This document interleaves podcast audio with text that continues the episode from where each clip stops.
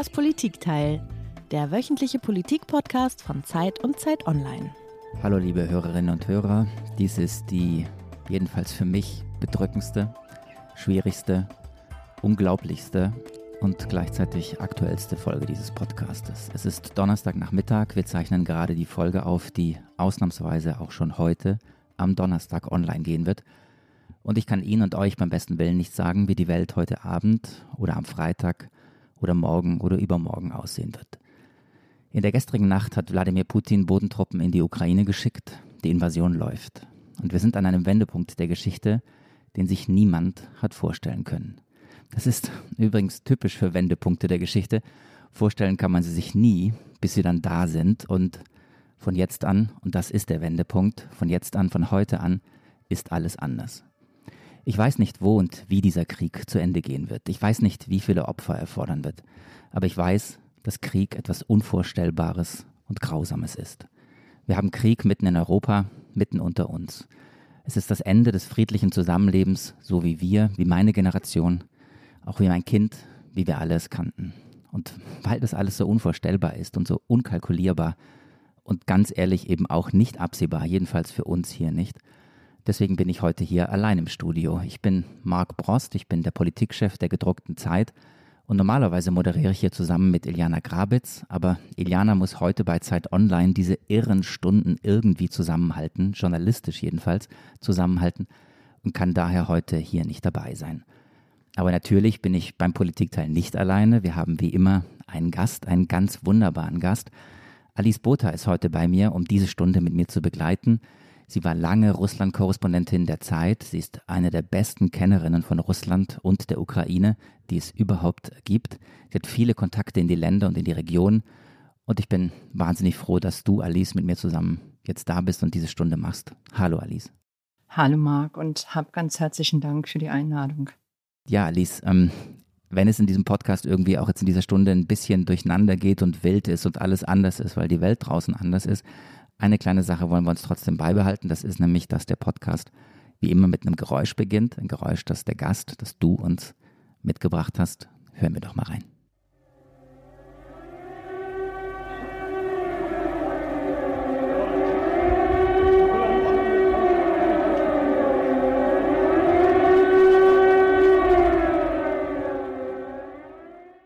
Ich frage jetzt nicht, was es ist, weil es ist, glaube ich, offenkundig. Es sind Sirenen die Frage ist, hast du schon von jemand gehört aus dem Land, aus der Ukraine, die oder der diese Sirenen und solche Sirenen vielleicht gerade gehört hat? Das sind Sirenen, die in Kiew aufgenommen worden sind. Also nicht in der Ostukraine, sondern in der ukrainischen Hauptstadt. Weit, weit weg von der Front. Und diese Sirenen sollen die Menschen davor warnen, weil eine Bedrohung aus der Luft droht.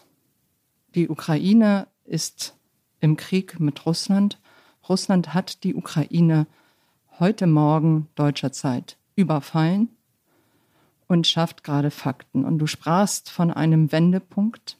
Du hast vollkommen recht. Ich bin erschüttert. Mir fällt es auch wirklich schwer, darüber zu sprechen.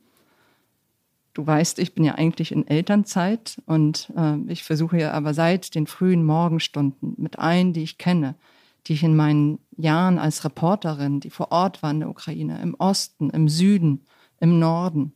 Ich versuche mit all diesen Menschen Kontakt zu halten, zu fragen, wie es ihnen geht, wo sie sind, was sie planen, was sie machen. Und es sind unglaublich schwere Stunden und ich habe wirklich Angst davor, was sein wird, wenn wir diesen Podcast beendet haben und er gesendet wird. Was dann für Fakten mitten in Europa durch Wladimir Putin geschaffen werden. Die Krise zwischen Russland und dem Westen hat sich erneut stark zugespitzt. Präsident Putin will nach Angaben des Kremls noch am Abend die von prorussischen Separatisten kontrollierten ukrainischen Regionen Donetsk und Luhansk als unabhängig anerkennen. Nach der Anerkennung der sogenannten Volksrepubliken im Osten der Ukraine hat Russlands Präsident Putin Bedingungen genannt, um den Konflikt friedlich beizulegen. Die Ukraine müsse teilweise entmilitarisiert werden und auf eine NATO-Mitgliedschaft verzichten, erklärte er. Vom Westen verlangte Putin, die Annexion der Krim von 2014 anzuerkennen. Unklar ist, ob der von ihm angekündigte Militäreinsatz in den Separatistengebieten bereits begonnen hat. Im Konflikt mit Russland stellt sich die Ukraine auf eine offene Konfrontation ein. Präsident Zelensky plant einen 30-tägigen Ausnahmezustand sowie die Mobilisierung von Reservisten. Die EU setzte für morgen einen Sondergipfel an. Russland hat am Morgen einen groß angelegten Militärschlag auf die Ukraine gestartet. Die Attacke erfolgte offenbar von mehreren Seiten aus. In den Randbezirken von Kiew, in der südlichen Hafenstadt Odessa sowie in Städten im Osten des Landes wird von Explosionen berichtet. Auch von Belarus aus griffen offenbar russische Truppen an. Der ukrainische Grenzschutz meldete Artilleriebeschuss sowohl an der Grenze zu Russland als auch zu Belarus. Russlands Präsident Putin hatte zuvor in einer Fernsehansprache eine Militäroperation gegen die Ukraine angekündigt. Ziel sei die militärische Infrastruktur des Nachbarlandes. So, wir haben jetzt hier innerhalb fast einer Minute, würde ich sagen, einen kurzen Überblick über die irren 24 Stunden bekommen, die hinter uns liegen. Denn es war ja eine choreografierte Abfolge politisch gesehen, die wir hier erlebt haben. Erst die Anerkennung der äh, sogenannten Volksrepubliken, am Ende jetzt heute Nacht der verkündete Einmarsch. Ich würde ganz gerne mit dir erstmal in der Ukraine bleiben, vor Ort, um möglichst viel zu erfahren, möglichst viel von den Dingen zu erfahren, die du gerade erfährst und die du hörst. Denn das ist das Wichtigste in dieser Stunde. Wie geht es den Menschen dort vor Ort? Was ist einfach los? Und am Ende auch, was können wir jetzt noch für sie tun? Alice, du chattest, du bekommst Mails, du bekommst SMS. Was begegnen dir im Augenblick an Berichten und an Augenzeugeninformationen?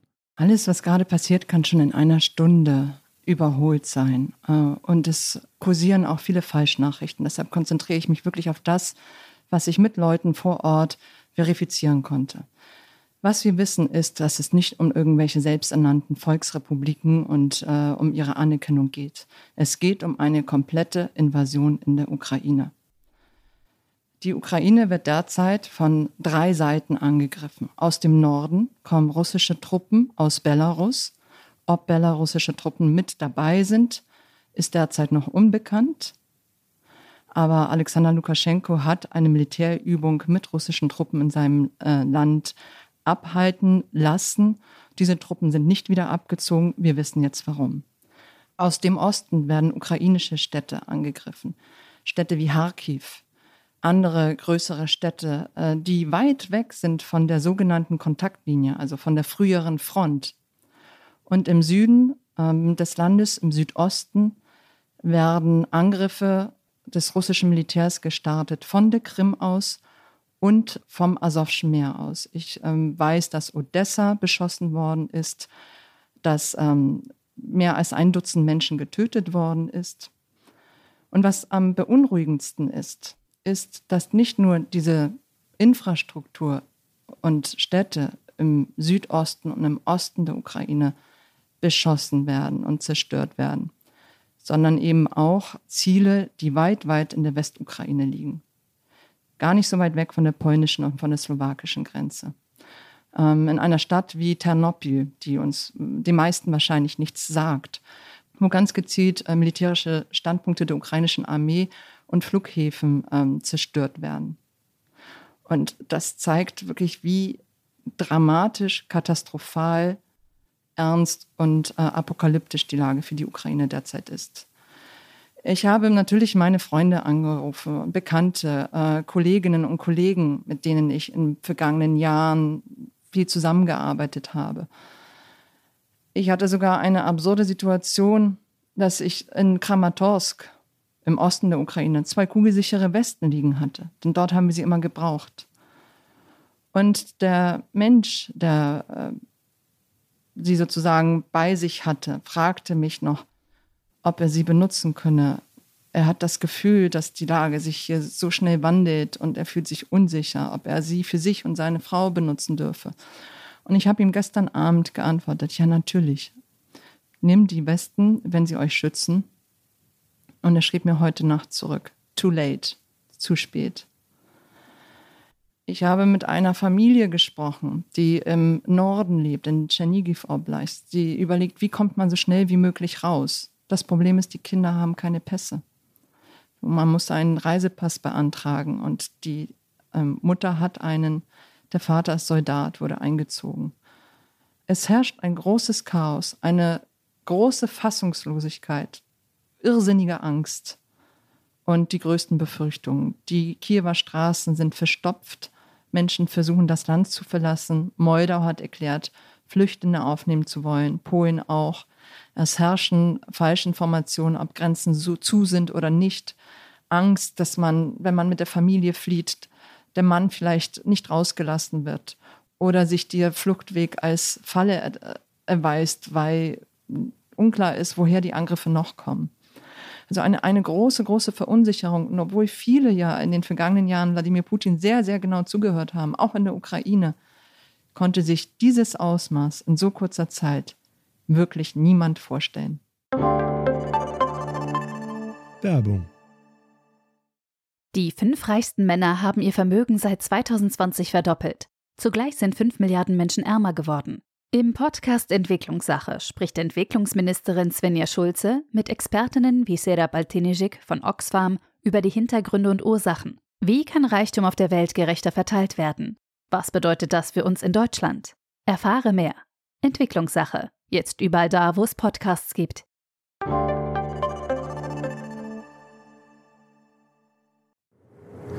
Ее цель – защита людей, которые на протяжении 8 лет подвергаются издевательствам, геноциду со стороны киевского режима. Кто бы ни пытался помешать нам, а тем более создать угрозы для нашей страны, для нашего народа, должны знать, что ответ России будет незамедлительным и приведет вас к таким последствиям, с которыми вы в своей истории еще никогда не сталкивались.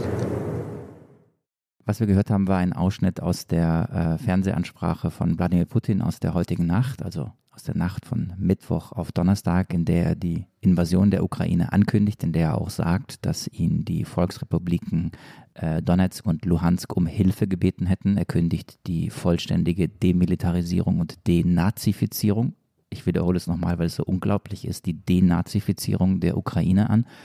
Und dann, liebe Alice, sagt er einen Satz, das war jetzt hier gerade auf Russisch, den du uns erklären musst, weil er, glaube ich, so schrecklich und so bedrohlich und so unglaublich klingt, ähm, dass er auch das Thema natürlich dieses Podcasts sein wird. Ja, ein Satz, der klar macht, dass es hier nicht nur um einen Konflikt zwischen Russland und der Ukraine geht, sondern hier eine Bedrohung für die Weltsicherheit ähm, derzeit herrscht. Wladimir Putin äh, sagt dann ganz am Ende äh, nur ein paar wichtige sehr wichtige Worte für diejenigen, die vielleicht äh, es versuchen könnten, sich in äh, unsere Sache, in unsere Ereignisse einzumischen.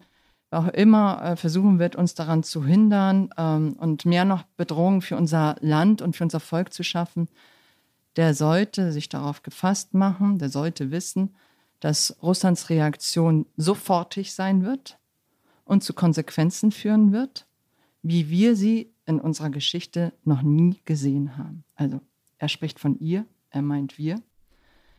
Wir sind bereit für jede Entwicklung. Alle diesbezüglichen Entscheidungen sind getroffen. Und man kann nur versuchen zu ahnen, was er damit meint. Und so schrecklich es ist, da er davon spricht, dass es noch nie eine solche Reaktion gegeben haben könnte, muss man davon ausgehen, dass er auch eine nukleare Reaktion nicht ausschließt.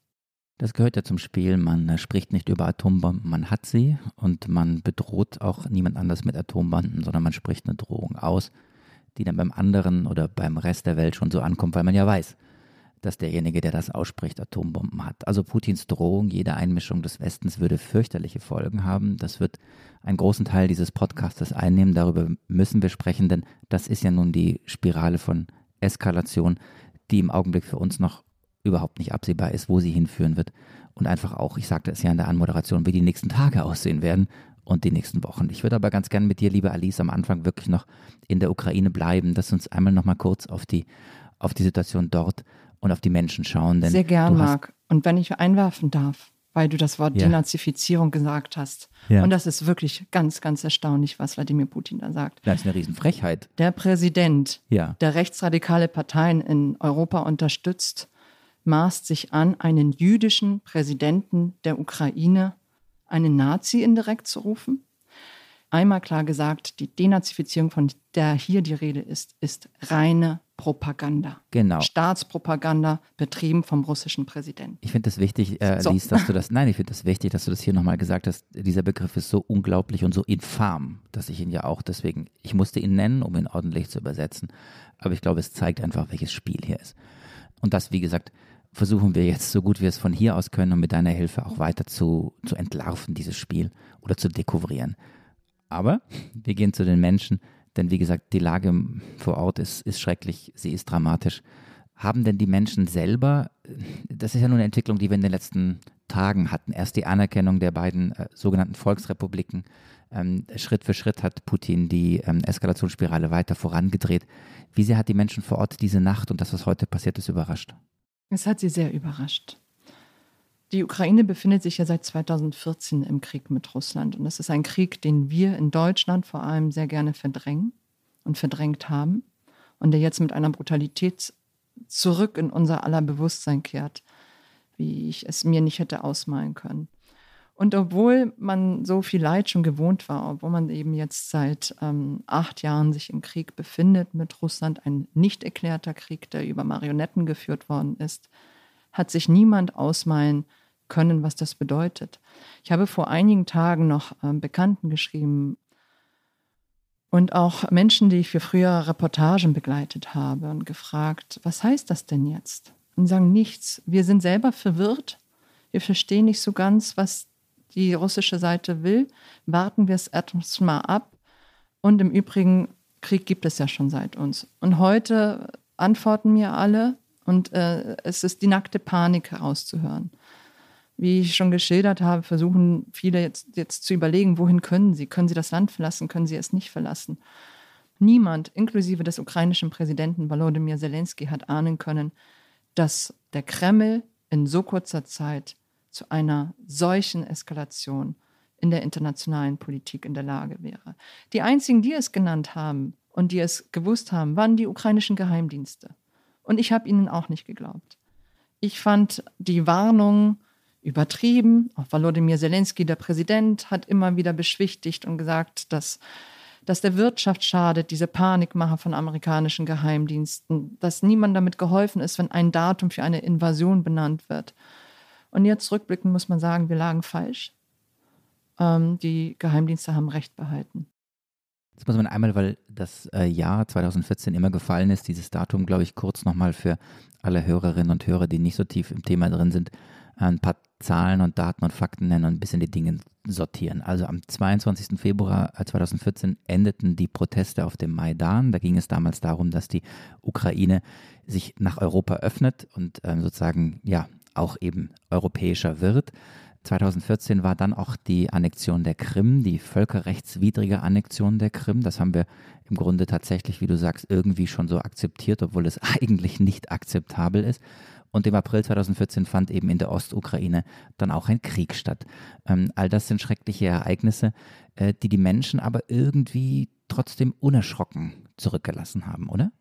Ja, du hast recht. Unerschrocken in diesem Sinne, dass sie 2014 versucht haben, sich zu wehren. Damals wurde das Land absolut überrascht von dem Szenario. Es war ein Land mit sehr, sehr schwachen Institutionen, eine Armee, die man leider als Lumpenarmee bezeichnen muss, wo es an allem fehlte. Ich erinnere mich an eine Reise in den Osten. Das war bereits ähm, Herbst 2014. Ich nahm einen frühen Zug von Kiew nach Kramatorsk. Das war unter ukrainischer Kontrolle, ist auch beschossen worden. Aber äh, man hielt dort eben die Kontrolle und äh, mit im Zug saßen ukrainische Soldaten, Fallschirmjäger. Und ähm, sie waren schon am Trinken. Junge Männer, die ähm, an den gefährlichsten Punkt zu dem Zeitpunkt geschickt worden sind, nämlich in die Nähe vom Donetsker Flughafen. Und äh, sie erzählten mir, wie sie ihre Ausrüstung zusammenbekommen hatten. Die Schuhe stammten von einem Onkel aus England, die kugelsichere Weste aus Israel, die Kleidung war eine Spende von Freunden, der Rucksack, ähm, den hatte wieder jemand aufgetrieben. Und es gab nicht mal einen militärischen Transport, sondern sie vier fuhren eben auf einen zivilen Zug an die Front. Das war der Zustand der Armee 2014.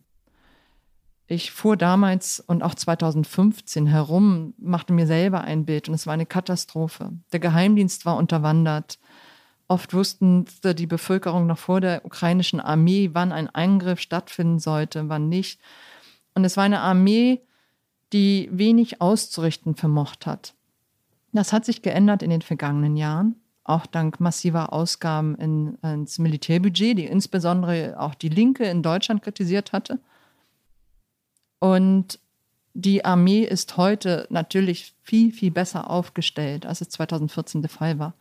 Aber einem so übermächtigen Feind gegenüberzustehen, ähm, dem kann sie nicht beikommen, egal wie gut ausgerüstet sie jetzt de facto ist. Das finde ich ganz interessant, weil du jetzt auf die Armee kommst, denn das hat mich tatsächlich in diesen letzten Stunden, in denen alles unvorstellbar war und alles erstaunlich war, das hat mich doch auch erstaunt, dass bislang von ähm, einer militärischen Gegenwehr der Ukraine gar nichts zu lesen, zu hören, zu, zu spüren war. Also man hat den Eindruck, äh, Russland rückt vor. Es gibt gezielte Luftschläge, du hast sie auch äh, angesprochen, in vielen Teilen des Landes. Aber im Augenblick ist also von einer ukrainischen Armee oder von Widerstand noch gar nichts zu sehen. Äh, das ist nicht ganz richtig. Okay. Es sind vier russische Panzer zerstört worden und es gibt auch Verluste auf der russischen Seite. Aber wie du eben sagtest, finden viele Angriffe aus der Luft statt. Ich bin keine Militärexpertin, aber ich stelle mir auch die Frage, ob die Lieferung von ähm, Waffen, von Verteidigungswaffen, von, von Abwehrraketen hier möglicherweise geholfen hätte. Gegen Luftschläge bist du ohne diese Waffe relativ machtlos. Das ist natürlich die ganz große Frage, die du jetzt an dieser Stelle ansprichst und ich glaube auch zu Recht ansprichst ähm, und die uns auch durch diese Stunde begleiten wird, nämlich ob die Waffenlieferungen kommen ja von irgendwo her, sprich sie kommen aus dem Westen und dann ist die Frage, hat der Westen die Ukraine im Stich gelassen oder hätte man diesen Konflikt vermeiden können? Wir stellen es kurz hier einmal zurück, weil ich glaube, wir tatsächlich auf diese Szenarien und eben auf unsere Rolle auch kommen müssen. Lass uns noch einmal kurz bei dem Land bleiben. Zelensky hat ja vergangene Woche auf der Münchner Sicherheitskonferenz eine selbstbewusste und emotionale Rede gehalten. Er hat auch sehr viel Enttäuschung spüren lassen und äh, gesagt, die Ukraine brauche die Unterstützung Europas. Man fühle sich alleingelassen vom Westen. Das ist ja auch der Hintergrund der Waffenlieferung, Debatte, die du gerade schon angetippt hast. Wie schaut denn die Bevölkerung darauf? Hörst du auch durch SMS, die du privat bekommst jetzt oder durch Mails, Frust, Wut und Enttäuschung darüber und ein Gefühl, wir hätten die Leute dort im Stich gelassen? Oder ist das noch gar kein Thema, weil einfach es wirklich um Leben und Tod geht und jetzt jeder erstmal schaut, wie er da rauskommt? Ich höre Frust, Wut und Geigenhumor. Einem Freund schrieb ich, ob es irgendetwas gibt, äh, was, was er brauchen könnte. Es ist natürlich eine total hilflose Frage. Und er schrieb zurück, nein, außer du könntest die NATO dazu überreden, uns zu Hilfe zu kommen. Und dann sagte ich 5000 Helme und sagte, die noch nicht mal angekommen sind.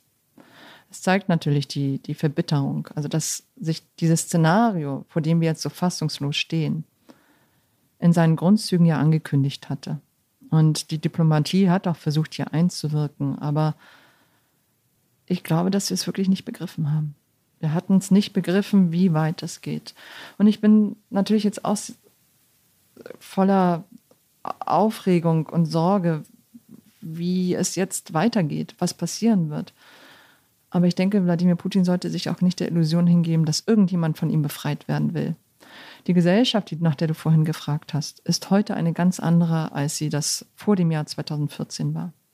Es ist eine Gesellschaft, die zu einer Nation geworden ist. Wladimir Putin half mit diesem unerklärten Tarnkappenkrieg 2014 dabei die patriotisch ist, die auch nationalistische Züge hier und da trägt und die, glaube ich, entlang dieser Konfliktlinien, wie wir versucht haben, diesen Konflikt zu verstehen, russischsprachig, nicht russischsprachig, Ost, West gar nicht mehr zu fassen ist. Die moderne Ukraine wurde vollständig und zu Gänze von Russland geschaffen. Genauer gesagt vom bolschewistischen, kommunistischen Russland. Dieser Prozess begann praktisch sofort nach der Revolution von 1970. Und Lenin und seine Mitstreiter machten das auf eine für Russland sehr grobe Weise. Durch Abtrennung eines Teils seines eigenen historischen Territoriums.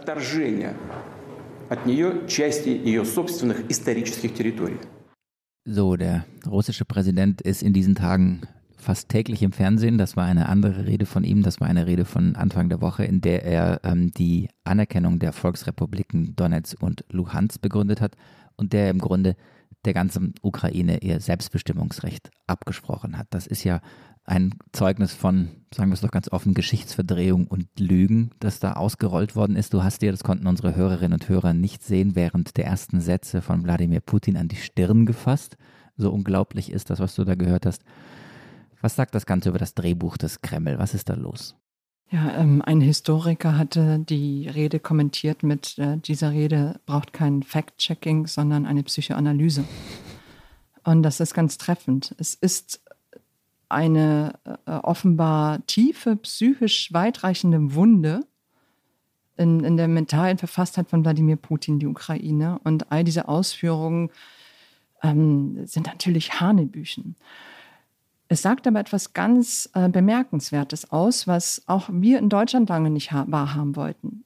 Der Grund für das russische Vorgehen in der Ukraine, wie er jetzt gerade zur Stunde stattfindet, war nie ein möglicher NATO-Beitritt der Ukraine.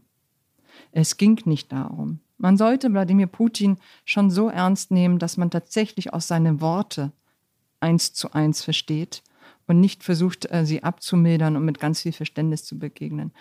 Er erkennt die Selbstständigkeit der Ukraine nicht an. Und zwar nicht nur irgendwelcher Volksrepubliken und weiß der Geier was noch, sondern der gesamten Ukraine. Und das ähm, lässt sich historisch ableiten aus der angeblichen Trennung des unabtrennbaren Teils. Ähm, und der will im Grunde Geschichte revidieren, oder? Er will Geschichte revidieren. Äh, die historischen Fakten äh, sind andere.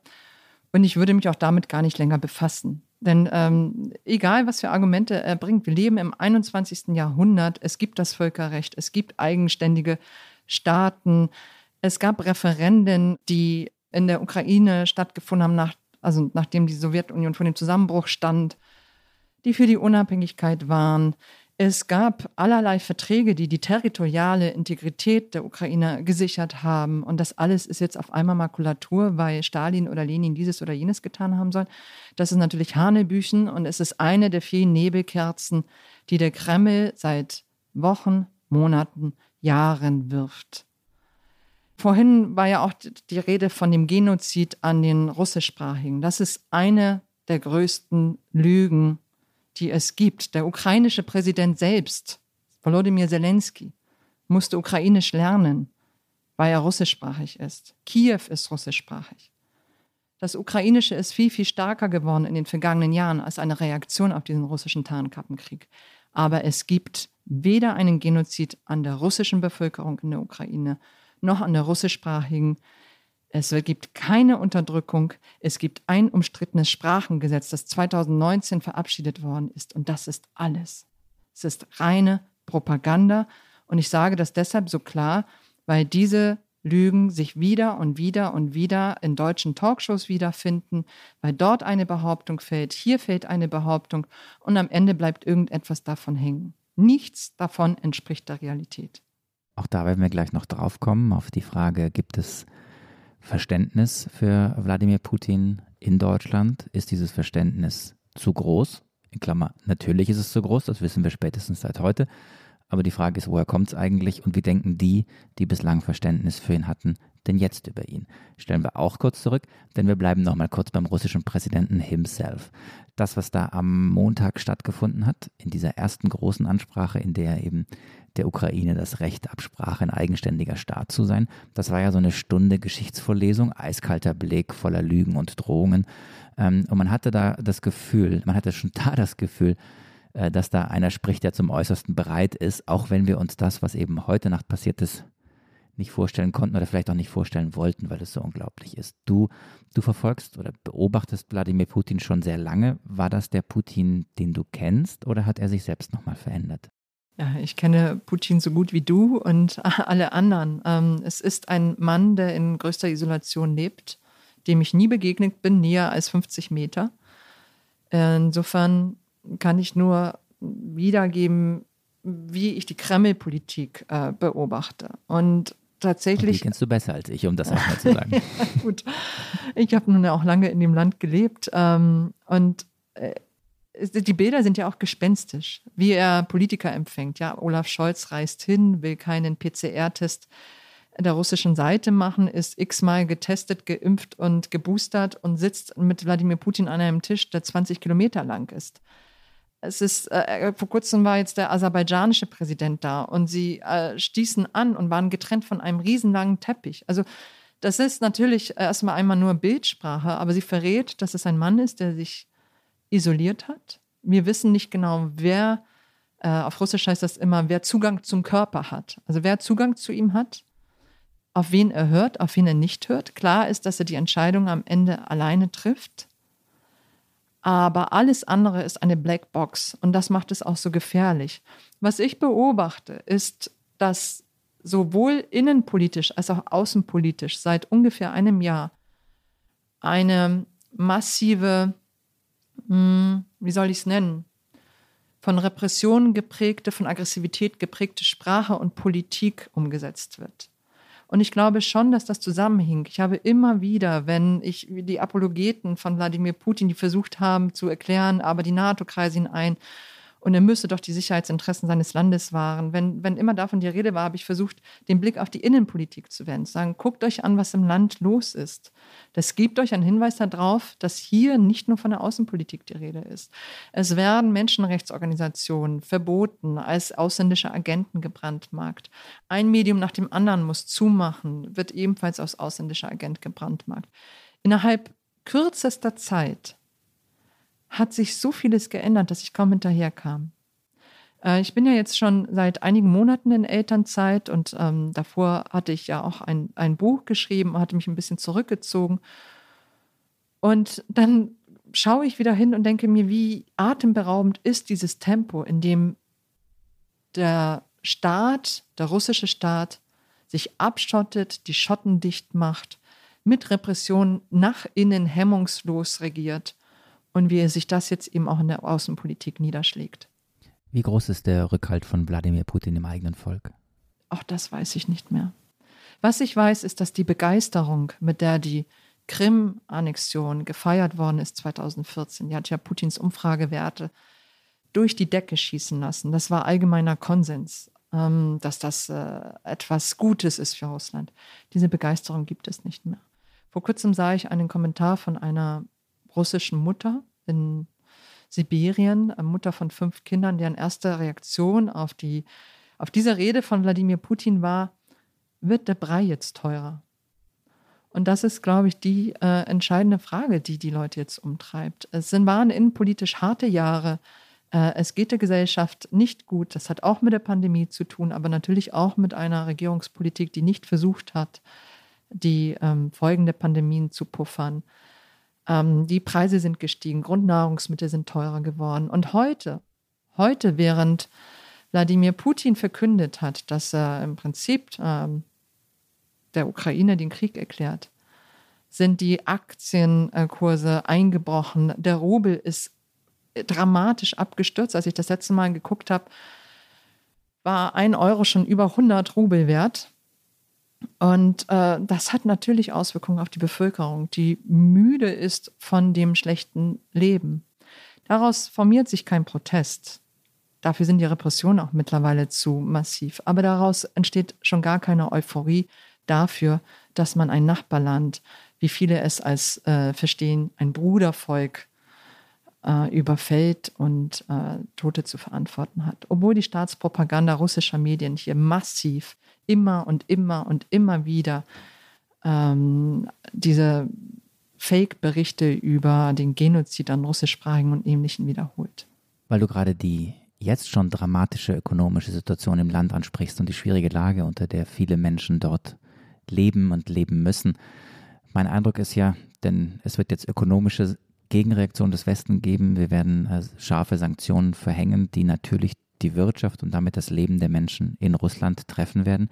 Mein Eindruck ist, und das ist wahrscheinlich auch ein Grundmuster von Autokraten und Menschen, die nicht mehr real handeln, wenn sie an der Spitze des Staates stehen, wie Wladimir Putin, das ist ihm alles scheißegal. Ich würde äh, wetten, dass das Kalkül und das Drehbuch doch so aussieht, dass er sowieso sagt, diese Sanktionen nehme ich in Kauf, oder? Mir scheint es auch so zu sein und das macht mir so große Angst. Es gab ja einen wirtschaftlichen Flügel, der Einfluss hatte in den vergangenen Jahren. Und dieser Flügel scheint ähm, ja nicht mehr relevant zu sein. Die Kosten für diese Aktion werden immens sein. Sie müssen immens sein, gerade weil Deutschland jede militärische Unterstützung für die Ukraine ausschließt. Und es scheint ihm aber tatsächlich egal zu sein. Die Frage ist eben, wo der Schmerzpunkt der Gesellschaft erreicht ist. Und die russische Gesellschaft ist bedauerlicherweise sehr leidensfähig. Vielleicht sollte man einfach mal ernst nehmen und respektieren, dass Russland Sicherheitsinteressen hat. Und zwar genauso legitime Sicherheitsinteressen wie die Ukraine und andere Länder. Und dass der Westen besser daran täte, diese Sicherheitsinteressen in Verhandlungen zu akzeptieren, statt sie immer abzuwatschen. Wir können nicht erst dann wieder miteinander reden, wenn alle Konflikte ausgeräumt sind. Aber wir müssen eben auch letztlich öffentlich anerkennen, dass auch Russland berechtigte Sicherheitsinteressen hat. Das hat nichts mit der Ukraine zu tun. Wenn wir uns jetzt darüber aufregen, dass da Manöver stattfinden, möchte ich daran erinnern, wie häufig die UNO, die, die äh, äh, ja wir dann Manöver gemacht haben. Mhm. Wir hörten die linken Politikerin Sarah Wagenknecht, die Ministerpräsidentin von Mecklenburg-Vorpommern Manuela Schwesig, den SPD-Fraktionsvorsitzenden im Bundestag Rolf Mützenich und den früheren Ministerpräsidenten äh, von Mecklenburg-Vorpommern Erwin Sellering, der heute äh, die Stiftung leitet, die ähm, Nord Stream 2 refinanzieren soll. Und alle vier haben sie das Gleiche gesagt, etwas überspitzt oder vielleicht vereinfacht. Ähm, hättet ihr mal Putins Sicherheitsbedürfnisse ernst genommen, dann wären wir gar nicht in so eine Lage gekommen, vor der wir jetzt stehen. Jetzt muss man fairerweise sagen, diese O-Töne stammen alle aus einer Phase vor der Invasion, ähm, aber dennoch sagen sie was aus. Wenn du das hörst, liebe Alice, wir haben den großen Bären gereizt. Wir haben den großen Bären gereizt. Dann geht dein Puls hoch. Sag mal. Ja, mein Puls geht hoch, weil ähm, die Bereitschaft der Deutschen, Verständnis für nicht für russische Sicherheitsinteressen, sondern für die putinschen Sicherheitsinteressen so weit geht, dass ich nur ein Prozent davon der Ukraine wünschen würde. Diese Sorge, dieses Verständnis. Ein Prozent davon für die Lage der Ukraine. Und zwar vor der vollen Invasion. Und ähm, du weißt ja, ich befasse mich jetzt mit Russland und äh, Ukraine und allem beide Zeit seit 2008. Ich weiß nicht, wie viel Zeit ich in der Ukraine verbracht habe, in Belarus, in Russland, die, die vergangenen fünf Jahre. Und immer wieder wurde das angebracht und in Leserbriefen genannt. Und ähm, wir hätten dies nicht dürfen, wir hätten das nicht dürfen. Aber da sind wir jetzt wieder bei der Ukraine und bei der Rede, die Wladimir Putin gehalten hat. Und diese Rede zeigte ganz klar, er akzeptiert nicht den Staat Ukraine, er akzeptiert nicht die Ordnung, wie sie offenbar äh, nach 1991 entstanden ist. Ich will gar nicht dieses viel zitierte ähm, geopolitische Katastrophe-Zitat von ihm einbringen, weil ich finde, dass das ein bisschen auch in die Irre führt. Aber deshalb ist es so wichtig, auf all jene zu hören, die in der Nachbarschaft Russlands leben. Auf die Litauer, auf die Letten, auf die Polen, auf die Esten, auf die Finnen. Und in diesen Diskussionen in Deutschland wurden diese Länder äh, allzu oft nicht ernst genommen. Äh, sie wurden als klein und unbedeutend abgetan in solchen politischen Diskussionen, wie wir eben die O-Töne gehört haben. Äh, sie wurden als hysterisch abgetan, äh, als Kriegstreiber, als Länder, die ähm, russophob sind, äh, eine geschichtliche Russophobie äh, gegenüber dem Land pflegen und deshalb auf so einen harten Kurs drängen.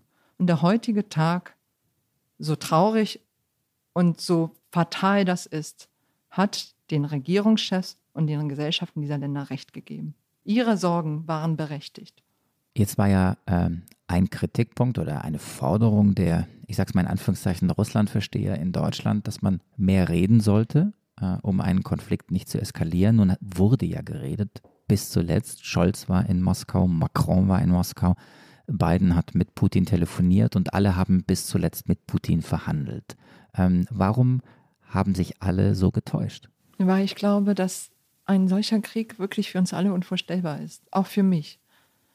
Ich hatte die Befürchtung, wie sich die Lage verschlimmert, aber ich habe das in diesem Ausmaß, in diesem Tempo nicht kommen sehen.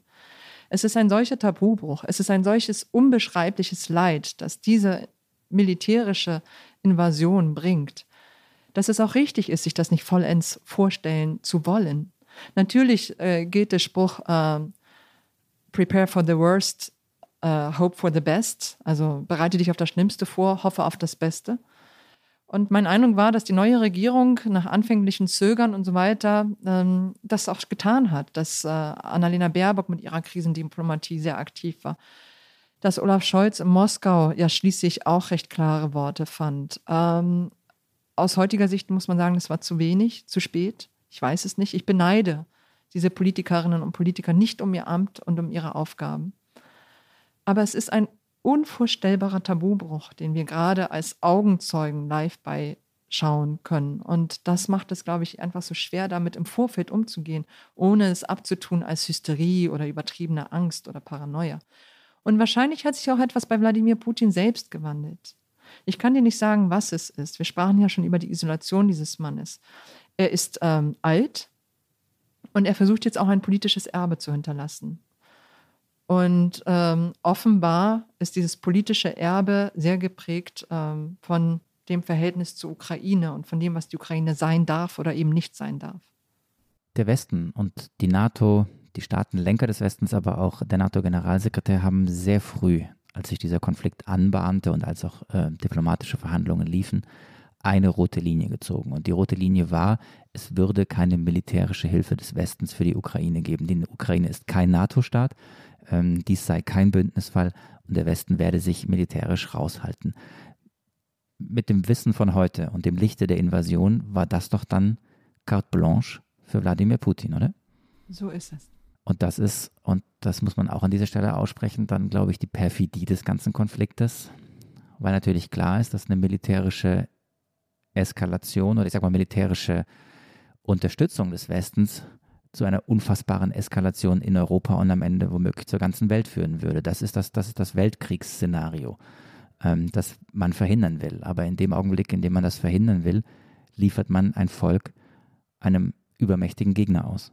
So ist es. Und Wladimir Putin spielt mit diesen Ängsten. Ich habe auch Angst. Ich bin Mutter geworden und äh, ich begreife gar nicht, wie Menschen, die Kinder haben, nicht eine bessere Welt für ihre Kinder haben möchten, schaffen möchten. Mir macht das eine Heidenangst. Und Wladimir Putin hat ja in seiner Rede mit genau diesen Ängsten gespielt. Wie ernst er es meint, wissen wir eben nicht. Ähm, insofern muss man weiterhin auf Diplomatie setzen, muss man mit Sanktionen sprechen. Das ist tatsächlich die einzige Möglichkeit, die wir haben, ich hoffe nur einfach, dass einige Binsen äh, jetzt endgültig der Vergangenheit angehören werden. Und dazu gehört auch die Binse, dieser Konflikt ist nicht militärisch zu lösen. Ja, aber eine Seite löst ihn gerade militärisch. Beziehungsweise der Konflikt wird nicht gelöst, aber Fakten werden militärisch geschaffen. Und wir können nur ohnmächtig zuschauen und versuchen, mit Wirtschaftsaktionen irgendwie eindämmend einzugreifen. Mit wir meine ich den Westen. Jetzt kommen wir zurück auf Wladimir Putins Drohung, die wir vorhin äh, im russischen Originalton gehört haben. Du hast sie für uns freundlicherweise übersetzt. Die Drohung sinngemäß, dass jede Einmischung des Westens fürchterliche Folgen haben werde. Bezieht sich das nur in Anführungszeichen auf ein militärisches Eingreifen oder sieht er schon Sanktionen, die Russland dann wirtschaftlich treffen würden? Sieht er schon die als Einmischung? Ich kann dir diese Frage nicht beantworten. Er lässt es ja ähm, offen, was das ist. Ich habe hier aber tatsächlich indirekt eine ähm, Drohung mit Nuklearwaffen herausgelesen. Und ähm, Sanktionen sind ja schon lange, seit 2014 gegen Russland in Kraft. Gerne wird behauptet, dass sie nichts äh, bringen. Insofern vermute ich, dass es hier um eine militärische Einmischung geht, nicht um, um wirtschaftliche Sanktionen. Ja, ich frage nur deswegen danach, weil das ja tatsächlich jetzt auch wiederum der Balanceakt ist und auch die Angst, ähm, die wir alle haben, wenn schon Sanktionen fürchterliche Folgen haben würden, dann sind wir tatsächlich von der Eskalation nicht mehr entfernt, sondern schon mittendrin. Aber lass uns über die ähm, Szenarien sprechen. Das ist vielleicht das Schwierigste in dieser Stunde, weil wir nicht wissen, wie dieser Konflikt weitergeht. Aber ich finde, wir sollten unseren Hörerinnen und Hörern versuchen, eine Orientierung zu geben über Dinge, die vorstellbar sind. Ähm, ein mögliches Szenario wäre ein schneller Sieg über die Ukraine, die Einnahme des ganzen Landes binnen weniger Tage. Der Präsident müsste fliehen, die Bevölkerung würde fliehen. Ähm, das Leid wäre so groß, dass es nicht in eine Stunde dieses Podcastes passt. Ähm, es wäre unermesslich, aber es wären Fakten geschaffen. Und dann? Und dann würde man eine Marionettenregierung installieren und versuchen, ähm, so eine Art Staatsunion mit Russland, vielleicht noch mit Belarus zusammen zu schaffen. Wir dürfen ja nicht vergessen, dass Belarus in diesem Fall in Gestalt des Diktators Alexander Lukaschenka bei Putins Plänen mitgemacht hat. Jenes Belarus oder jener Diktator, der ähm, bis zu der Konfrontation mit dem Westen die Krim-Annexion nicht anerkannt hat, also nicht anerkannt hat, dass die Krim russisch ist. Und es wäre denkbar, dass dann irgend so ein sehr merkwürdiges Ostgebilde entsteht. Das wäre ein Szenario. Wie viel Angst müssen die Menschen in Georgien haben, in Litauen, in Lettland, im Estland, in Polen? Ich wäre sehr nervös. Die ähm, Militärschläge, die ich vorhin erwähnt habe, ähm, die sind nicht so weit weg von der polnischen, von der slowakischen Grenze. Diese Länder sind geschützt dadurch, dass sie Mitglieder der NATO sind und der EU. Ich glaube nach wie vor nicht, dass Russland eine Konfrontation mit der NATO eingehen würde, also einen heißen Krieg. Bei Georgien sieht es wiederum anders aus. Ähm, auf der anderen Seite sind jetzt gerade die ja, innenpolitischen Umstände in Georgien so, dass ähm, sich Russland da vielleicht auch oder der Kreml da gar nicht momentan mit befassen würde. Aber wäre ich Georgierin, wäre ich ähm, Moldauerin, dann wäre ich jetzt sehr, sehr nervös. Zweites Szenario, auf das man sich einstellen kann, wäre, dass die Einnahme des gesamten Landes nicht schnell geht, dass es einen großen, schweren und auch blutigen Kampf um die Städte gibt, dass es eine lange, längere Belagerung zum Beispiel von Kiew gibt mit ganz, ganz, ganz furchtbaren Folgen für die Menschen. Was wäre dann? Flüchtlingsströme nach Europa, nach Polen, nach Deutschland, vielleicht auch nach Frankreich, in alle möglichen Länder. Es gibt ja die Visafreiheit für Ukrainerinnen und Ukrainer. Das heißt, sie können einfach ausreisen. Eine humanitär katastrophale Situation, ein unfassbarer Blutzoll, vielleicht noch schlimmer als in den Tschetschenienkriegen, als der Kreml ähm, Krieg geführt hat gegen die eigene Bevölkerung und ihre separatistische Bestrebung, welche eine Ironie des Schicksals. Das wäre das Szenario.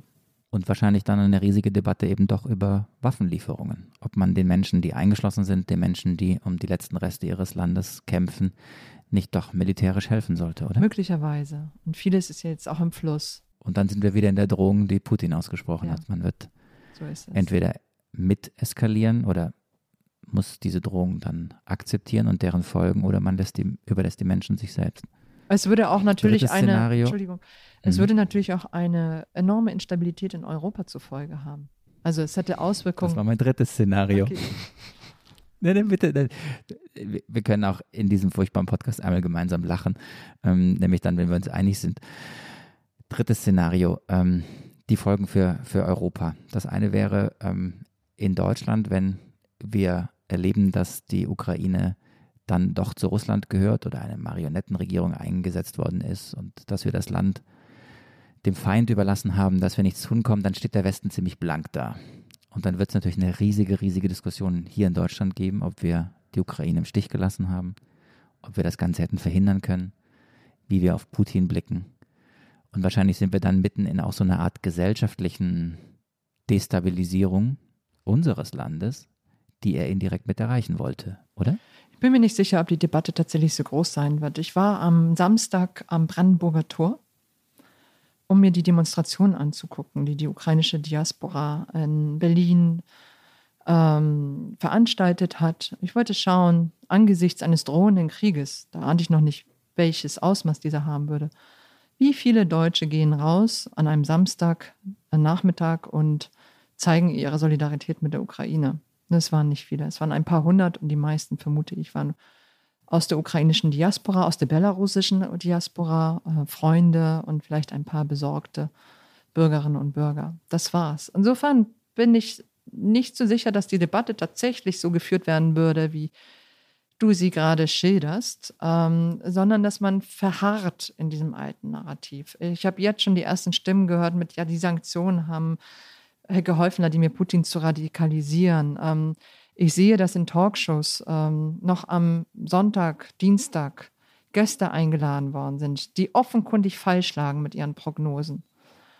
Und ich glaube, ich glaube einfach nicht, dass das aufhört, um ehrlich zu sein. Ich glaube, dass sich dieses Narrativ in der deutschen Gesellschaft stabil weiterhalten wird.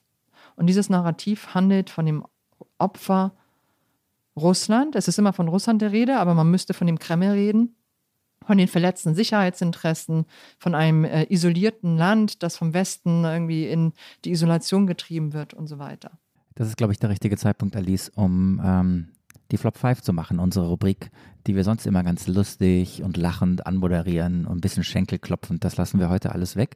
Aber die Rubrik lassen wir nicht weg, denn sie passt an dieser Stelle ganz gut, weil du gerade davon gesprochen hast, dass man irgendwie Narrative enttarnen muss, dass wir irgendwie schauen muss, ähm, wer sagt was, mit welcher Motivation und sind die Dinge nicht ganz anders. Das machen wir jetzt.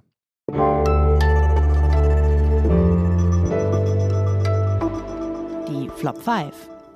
Ja, also Flop 5, unsere Rubrik, mit der wir schauen, ob es nicht auch ein bisschen anders geht, beziehungsweise in der du, lieber Alice, uns fünf Dinge nennst, die dir bezogen auf unser heutiges Thema so richtig auf den Keks gehen. Und ich kann mir vorstellen, wir könnten wahrscheinlich in dieser Ausgabe nicht nur fünf Flops machen, sondern 5000.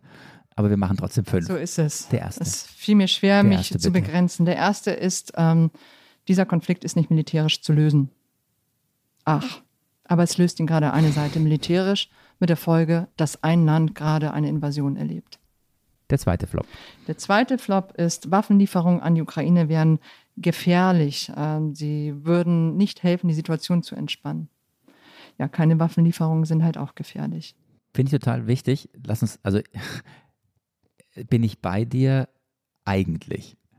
Weil ähm, ich glaube, dass Waffenlieferungen die Situation nicht weiter eskaliert hätten, wie wir heute wissen. Das Drehbuch war so, wie es wahrscheinlich schon vor Wochen oder Monaten geschrieben worden ist. Aber hätten die Waffenlieferungen, die wir hätten machen können, hätten die geholfen jetzt in der Situation? Oder ist nicht der Feind so stark, dass es gar nicht, also du weißt, was ich meine. Es ist furchtbar, ich mag es nicht aussprechen. Das, das Wunderliche ist, dass ich auch gegen Waffenlieferungen war. Ähm, aber ich hatte keine guten Argumente, wenn ich ehrlich bin. Mhm. Ich hatte auch das Gefühl, man muss auf diplomatische Mittel setzen. Ein Argument, das von den Befürwortern der Waffenlieferung immer äh, gebracht worden ist, war, dass man den Blutzoll auf der russischen Seite erhöhen muss, damit der Krieg sozusagen nicht stattfindet. Aber ich weiß genug über die beiden Tschetschenienkriege, einer unter Jelzin, einer unter Putin, um zu wissen, dass ähm, ein hoher Blutzoll die russische Regierung, den Kreml, noch nie zum Einlenken gebracht hat. Ja, aber trotzdem, trotzdem ähm, muss man sagen, es geht auch manchmal um eine Geste. Es geht auch darum, dass man sich gegen Luftangriffe wehren kann. Dass die eigenen Verluste nicht so hoch sind. Dass der Krieg oder die Einnahme dieses Landes nicht so einfach werden würde. Hm, ich verstehe. Der dritte Flop, liebe Alice. Sanktionen bringen nichts. Glaube ich nicht. Problem ist so ein bisschen dieses Präventionsparadox. Ich glaube, Sanktionen haben 2014 sehr viel gebracht. Äh, Sie haben damals die äh, russische Armee und auch Wladimir Putin davon abgehalten, weiter in den Osten vorzustoßen. Es war ja auch kein erklärter Krieg. Es äh, gab ja noch immer den Versuch, das irgendwie zu tarnen und zu leugnen. Und was musste ich mich anfeinden lassen, wenn ich behauptet habe, russische Truppen seien in der Ostukraine? Und in diesem Kontext mag es sogar sein, dass Sanktionen nicht das bewirken werden, was wir hoffen, aber es gibt kein anderes Mittel. Gerade wenn man eine militärische Lösung dieses Konflikts ausschließt, muss man ein anderes Mittel ergreifen und in diesem Fall wären das Sanktionen. Ähm, dein vierter Flop, liebe Alice? Vierter Flop, die russischsprachigen Menschen in der Ukraine werden unterdrückt. Wladimir Putin musste ihnen helfen. Ähm, sie leben in Angst. Äh, das ist eine so infame Lüge, dass äh, der Puls wieder hochschnellt. Es ging nie um die russischsprachigen. Sie waren in dem ganzen mh, Schmierentheater eine, äh, wie soll man ein Statist, der missbraucht worden ist, als Vorwand benutzt worden ist. Man kann in der Ukraine Russisch sprechen. Ja, es gab ein Sprachengesetz, das umstritten ist, 2019. Daraus folgt keine Unterdrückung der Russischsprachigen. Und selbst wenn, rechtfertigt das den Einmarsch in ein Land? Ich weiß um die Situation in diesen sogenannten Volksrepubliken, wie es dort aussieht. Es gibt dort keine Justiz. Es äh, gibt dort schrecklichste Zeugnis, was für ein gesetzloser, von Banditen regierter Landstrich das ist. Und ähm, Wladimir Putin sieht sich bemüßigt, den anderen außerhalb dieser Gebiete zu helfen. Es ist wirklich eine Farce und man sollte es als solche auch benennen. Und dann sind wir beim fünften und letzten Flop oder der fünften Farce. Beim fünften, aber die NATO. Punkt, Punkt, aber Punkt. die NATO, ich habe es ja am Anfang schon gesagt, der Einmarsch in der Ukraine hat nichts mit der NATO zu tun. Im Gegenteil, wahrscheinlich haben die Ukrainer sogar recht gehabt und eine NATO-Mitgliedschaft hätte sie geschützt. Der Konflikt mit Russland begann nicht über einen NATO-Beitritt. Damals, das kann ich nicht oft genug betonen, wurde die Bündnisneutralität noch in der Verfassung festgeschrieben, in der ukrainischen Verfassung. Es ging um ein EU-Assoziierungsabkommen. Und für mich ist das der Beleg dafür, dass jede Orientierung nach Westen etwas ist, was Wladimir Putin unterbinden will. Und zwar mit allen Mitteln, wie wir jetzt sehen. Und in seiner Rede ließ er eben auch keinen Zweifel daran, dass es das NATO-Bündnis ist oder die Mitgliedschaft der Ukraine in der NATO, die ihn auf den Plan ruft, sondern er die Eigenständigkeit der ukrainischen Nation nicht bereit ist anzuerkennen. Und vielleicht noch eine Sache. Wir vergessen, dass es auch den Tiergartenmord gab in Deutschland. Wir vergessen, dass es Hackerangriffe gab in Deutschland und in anderen Staaten. Es geht hier nicht nur um die NATO oder eine NATO-Mitgliedschaft der Ukraine, die zu keinem Zeitpunkt reell war.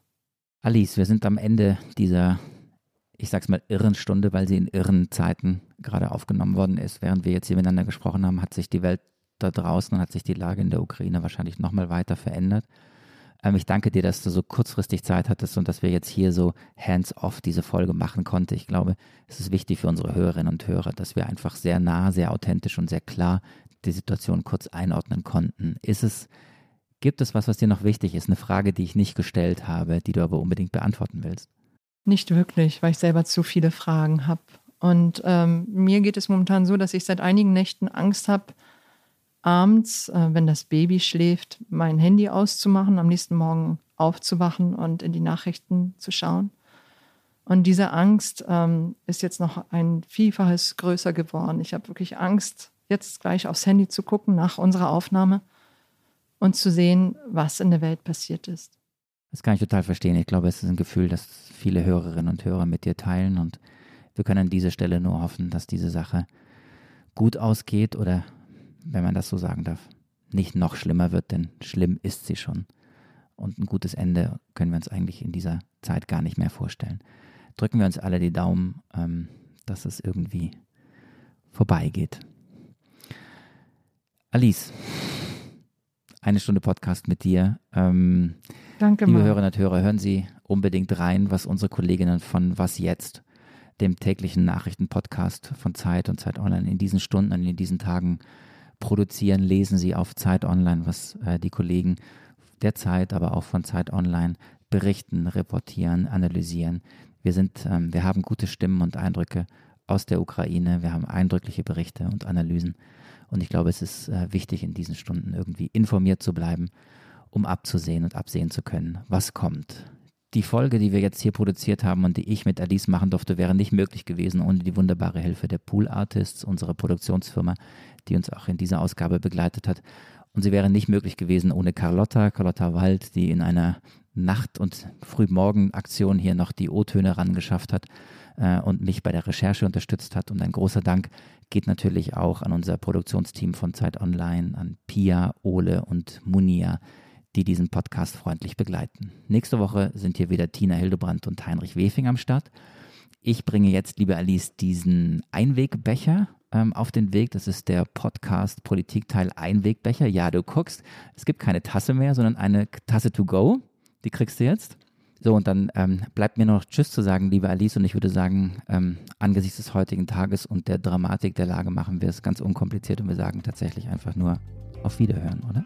Ja, ich denke auch. Und danke noch einmal für die Einladung, dass ich heute mit euch sprechen durfte, meine Elternzeit unterbrechen aus einem so traurigen Anlass. Tschüss. Tschüss.